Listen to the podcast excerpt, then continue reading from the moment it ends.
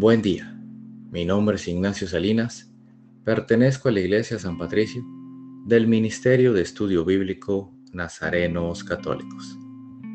Del Santo Evangelio según San Lucas, capítulo 16, versículos del 19 al 31. En aquel tiempo, Jesús dijo a los fariseos, había un hombre rico que se vestía de púrpura y telas finas y banqueteaba espléndidamente cada día. Y un mendigo, llamado Lázaro, yacía a la entrada de su casa, cubierto de llagas y ansiando llenarse con las obras que caían de la mesa del rico. Y hasta los perros se acercaban a lamerle las llagas.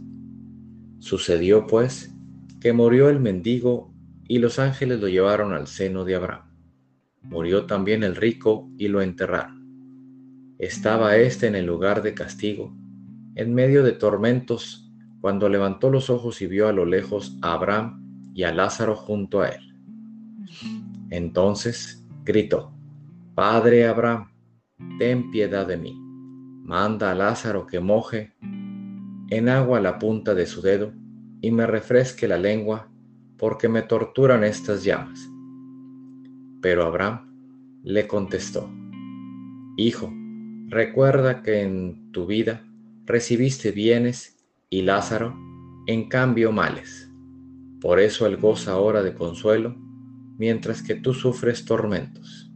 Además, entre ustedes y nosotros se abre un abismo inmenso que nadie puede cruzar ni hacia allá ni hacia acá. El rico insistió, te ruego entonces, padre Abraham, que mandes a Lázaro a casa de, de mi padre, pues me quedan allá cinco hermanos, para que les advierta y no acaben también ellos en este lugar de tormentos. Abraham le dijo, tienen a Moisés y a los profetas que los escuchen. Pero él replicó, no, padre Abraham, si un muerto va a decírselo, entonces sí se arrepentirá.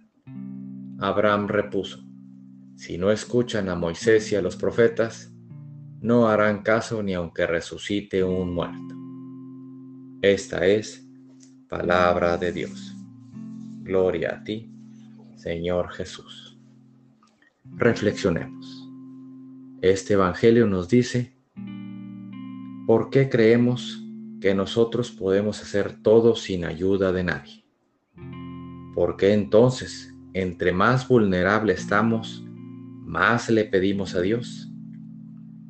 No apartemos nuestro corazón del Señor y pongamos nuestra fe y esperanza en Él. Lo material no nos lleva a esa paz que necesitamos y nos distrae de lo que verdaderamente venimos a este mundo, que es el servir. Queridos hermanos, no es malo querer cosas materiales, solo que no olvidemos que no debemos desproteger a nuestros hermanos en necesidad. Propósito de hoy, ayudemos a nuestros hermanos en necesidad, no los abandonemos y menos en estos tiempos en los que Dios nos pone más a prueba. Oremos. Nada te turbe, nada te espante, todo se pasa. Dios no se muda, la paciencia todo lo alcanza. Quien a Dios tiene, Nada le falta, solo Dios basta. Vayamos con alegría a proclamar lo que Dios nos ha enseñado. Que tengan un excelente día.